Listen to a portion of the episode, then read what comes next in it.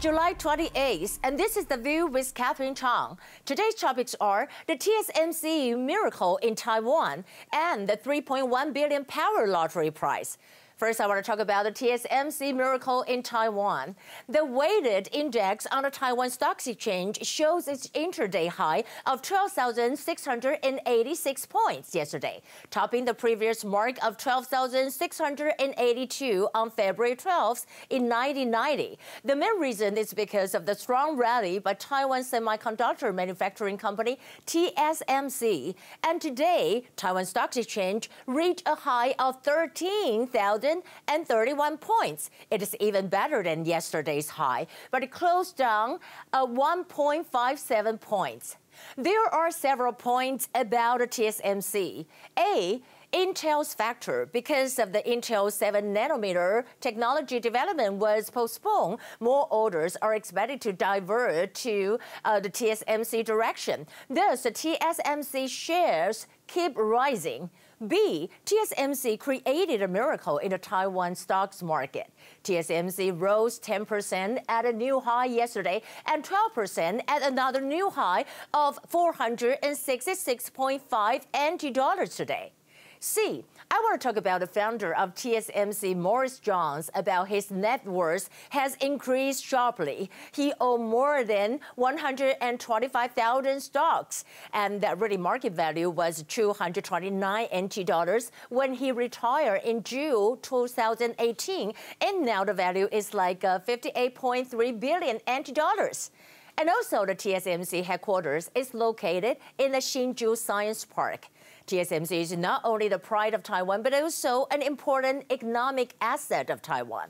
The Minister of Economic Affairs, Wang Meihua, wanted to use TSMC as a model to make Taiwan a powerful semiconductor center in the world. As for the electricity consumption, what about that? Wang Meihua emphasized that Taiwan's power supplies is perfectly fine. In fact, they have deployed in advance for like uh, 2027. Second issue I want to talk about is the 3.1 billion power lottery prize.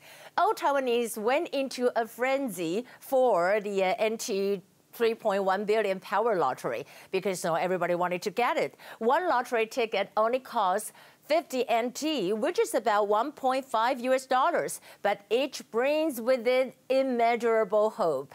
They announced the result yesterday. There are two winners. One of them lives in Taipei City, Da'an District, and the other lives in the Nantou Zhushan District.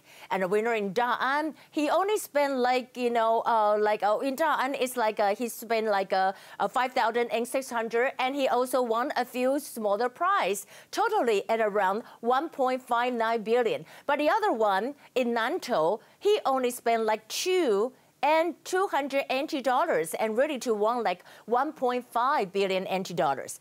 And how could someone be so lucky? You know, the Taipei Lottery Association said that there were, you know, uh, upside down about bats on their front door, and the lottery shop in Nantou is right across the street from the famous Zinan Temple. But I think this is probably just a coincidence. I, you know, really didn't buy TSMC stocks, nor did I buy the lottery. So I can only say congratulations to all of them. Here are the top stories. Today we have five, five confirmed cases, which are all imported. Four of them returned from Philippines and one returned from Hong Kong. Also, there is a Thai migrant worker um, returned to Thailand had tested positive for COVID-19 and he was working in the Taoyuan district and the CCC have already investigated 189 people. And talking about Hong Kong issue, China questionnaires fan fears of ban on Hong Kong candidates. More than 10 uh, pro-democracy candidates uh, of the uh, Hong Kong Legislative Council elections received letters from electoral officers over the weekend demanding answers about their positions on the national security law, U.S. sanctions, and other issues within 24 hours.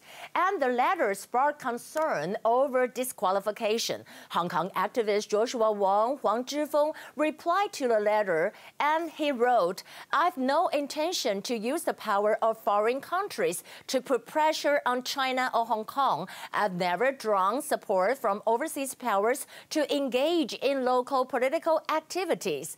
And later he treated that. He said that, you know, when drafting reply, I had a strong feeling that I was invited by the National Security Office to give an, a written testimony rather than simply defending the validity of my nomination. I can't rule out that this will be a key to national security scrutiny.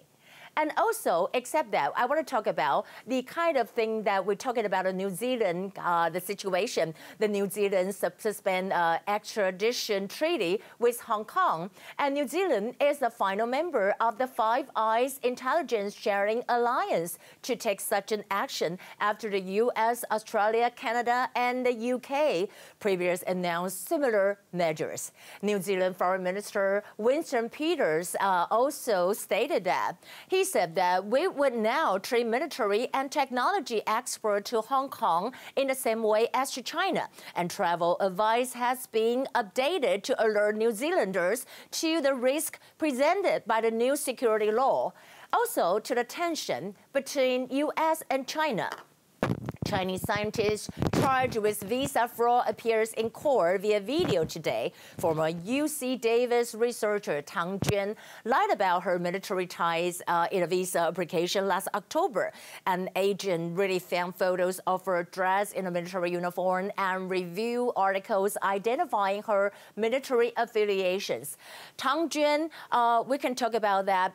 She thought a refugee at the Chinese consulate in San Francisco after speaking with agents in June, and U.S. Marshals arrested her on Friday and booked her into Sacramento County Jail, where she remains. And in a court today, Tang Juan was appointed a federal public defender. U.S. magistrate judge ordered Tang to remain in custody while her lawyer really prepared kind of uh, argument to allow her uh, release on bail.